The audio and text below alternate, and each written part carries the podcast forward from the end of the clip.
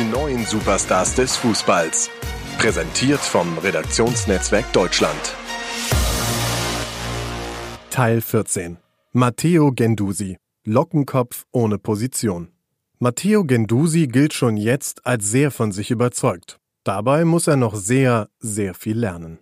Wer bis zum 12. Januar 2019 noch nicht auf Matteo Gendusi aufmerksam geworden ist, weder wegen seines unübersehbaren fußballerischen Talents noch wegen der prachtvollen Frisur, die er mit seinen langen Locken zur Schau stellt, der wurde es womöglich durch einen Tweet der ehemaligen Pornodarstellerin Mia Khalifa. Du lagst in dem Spiel häufiger flach als ich im Jahr 2014, schrieb die glühende West Ham-Anhängerin, also während einer Partie ihres Lieblingsteams gegen den FC Arsenal, dem Club jenes jungen Franzosen, der mit Kritik ohnehin nicht sonderlich gut umgehen kann. Das wiederum liegt am ausgeprägten Selbstbewusstsein, das der London-Profi pflegt. Wie kann es denn sein, ihn nicht zu kennen, würde er vermutlich entgegnen. Als Dimitar Berbatov jedenfalls Ende 2018 in einer TV-Show über Gendusi sagte, er fühle sich von dieser Charaktereigenschaft genervt, war das positiv gemeint. Er ist erst 19, aber er spielt, als wäre er schon immer da gewesen, befand der ehemalige Bundesliga und langjährige Premier League-Profi. Der Mittelfeldspieler kickte da gerade erst ganz frisch beim FC Arsenal. Im Sommer war er vom FC Laurent gewechselt und schon Leistungsträger. Dabei sei der Schritt aus der zweiten französischen Liga nach London eigentlich schon ein großer gewesen, sagt Landsmann Willi Sagnol, der ehemalige Bayern-Profi, der zwischen 2011 und 2013 als französischer Nationalmannschaftsdirektor arbeitete.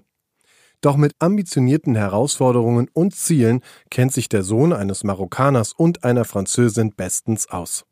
Jedes Mal, wenn er sich auf einer höheren Stufe beweisen durfte, in der U16, der U17, der U19, brauchte er nur wenig Anlaufzeit, bis er der Anführer der Mannschaft wurde. Jedes Mal, erinnert sich Laurent-Präsident Loic Ferry.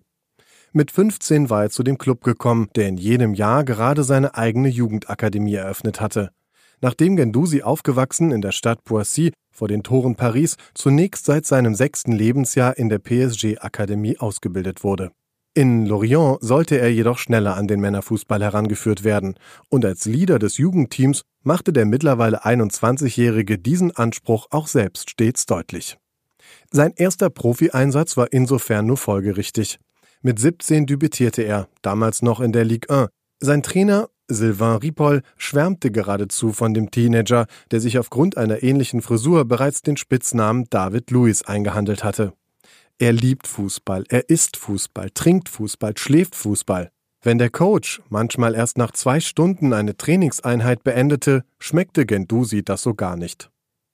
Was Ripoll jedoch besonders auffiel, war die auffällige, ausgeprägte Persönlichkeit, die in dem Jungen steckte und die gepaart mit einer Menge Temperament immer wieder mal zu Problemen führte. Das Ausnahmetalent Gendusi war immer zu der Art von sich überzeugt, dass er jedes Mal empört reagierte, wenn jemand nicht ein und derselben Meinung war. Dass Sagnol lediglich noch in der Funktion als Frankreich-Experte urteilt, ist insofern vielleicht ganz gut. Man weiß nicht, ob er ein offensiv oder defensiv ausgerichteter Spieler ist. Er hat seine Position noch nicht gefunden, erklärt er. Um als Nummer 10 zu spielen, dafür hat er nicht die Technik. Und um als Nummer 6 zu spielen, dafür ist seine Kenntnis vom Fußball noch nicht groß genug. Es dauerte nicht lange, bis es in seiner zweiten Profisaison nach dem Abstieg in die Ligue 2 und unter dem neuen Trainer Michael Landreau zu Meinungsverschiedenheiten kam. In der Halbzeitpause eines Spiels gegen Valenciennes führte dies am 24. November 2017 in einem Kabinenkrach dazu, dass Gendusi zur zweiten Hälfte aus dem Spiel genommen wurde und anschließend rund drei Monate nicht zum Einsatz kam. Spätestens zu diesem Zeitpunkt jedoch stand für ihn fest, den Verein am Saisonende zu verlassen. Mit Juventus Turin gab es einen hochkarätigen Interessenten. Auch Paris Saint-Germain soll über eine Rückholaktion nachgedacht haben. Zumindest Gendusi selbst behauptet dies. Im Interview schwärmte er jedoch stets vom FC Arsenal.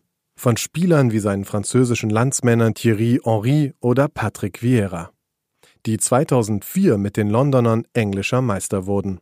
Dass mit dem Deutschen Sven Mislintat als Leiter der Scouting-Abteilung und Trainer Unai Emery zur Saison 2018-19 zwei Fans des Lorient-Profis in verantwortlicher Position bei den Gunners tätig waren, die Gendusi bereits zu ihren Ex-Clubs nach Dortmund und Paris holen wollten, ermöglichte somit den Wechsel. Ablösesumme 8 Millionen Euro für einen 19-Jährigen. Der Transfer sollte sinnbildlich dafür stehen, erklärte Misslintat mal, dass der traditionsreiche Club jungen Spielern eine Chance gibt und dass Gendusi das ein oder andere Training guttun würde, damit er nicht mehr so unzweckmäßig über das ganze Spielfeld rennt. Denn auch Sagnol sieht in dieser Hinsicht noch eine Menge Luft nach oben. Auf dem Platz ist er wie ein Hund. Er läuft nach rechts, nach links, irgendwann ist er müde und kann sich nicht mehr bewegen, sagt er und fordert von dem französischen U21-Nationalspieler, der noch auf sein A-Debüt wartet, er muss den Fußball mehr studieren und Dinge erkennen. Ich hoffe, dass es für ihn nur ein Problem des Willens ist. Nach gutem Saisonbeginn hat Gendusi vor der Corona-Pause auch seinen Stammplatz im zentralen Mittelfeld verloren. Für Sagnol ein Alarmzeichen. Normalerweise geht ein junger Spieler Step by Step in seiner Karriere. Er hat aber zuletzt zwei Schritte zurückgemacht. Er muss jetzt die Kurve kriegen.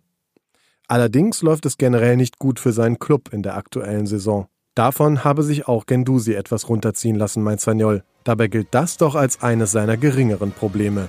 Eigentlich. Und nun die Einschätzung von RND-Sportchef Heiko Ostendorf. Ihm fehle die Qualität für eine richtige Position, sagen Kritiker. Er habe noch taktische Defizite, sagen andere. Er hält sie schon für einen ganz großen. Auch diesen Satz hört man immer wieder, wenn es um Matteo Gendosi geht. Eigentlich sind das alles Eigenschaften, die eher gegen als für eine tolle Karriere sprechen. Aber wer den Lockenkopf schon mal kicken gesehen hat, der kann durchaus auch auf andere Gedanken kommen.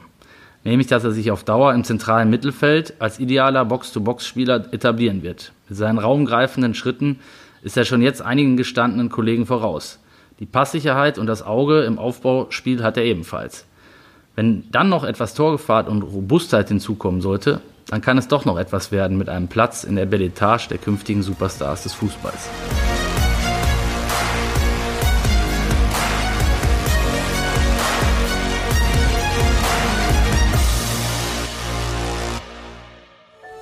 Dies war eine Produktion der Podcast-Bande.